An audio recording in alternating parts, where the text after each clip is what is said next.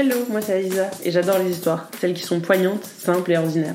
J'espère qu'à travers les épisodes, tu vas faire la rencontre de personnes ayant des histoires uniques mais finalement si universelles. Quitter son entreprise, son pays, sa famille pour sûrement mieux revenir et prendre un chemin qui nous correspond davantage.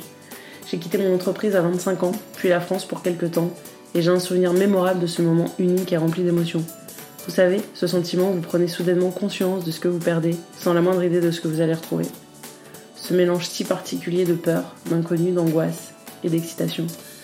Pot de départ, c'est le podcast qui compte les histoires de ceux qui sont partis, pour mieux se retrouver, mais c'est aussi le podcast que j'aurais aimé écouter, alors je l'ai créé.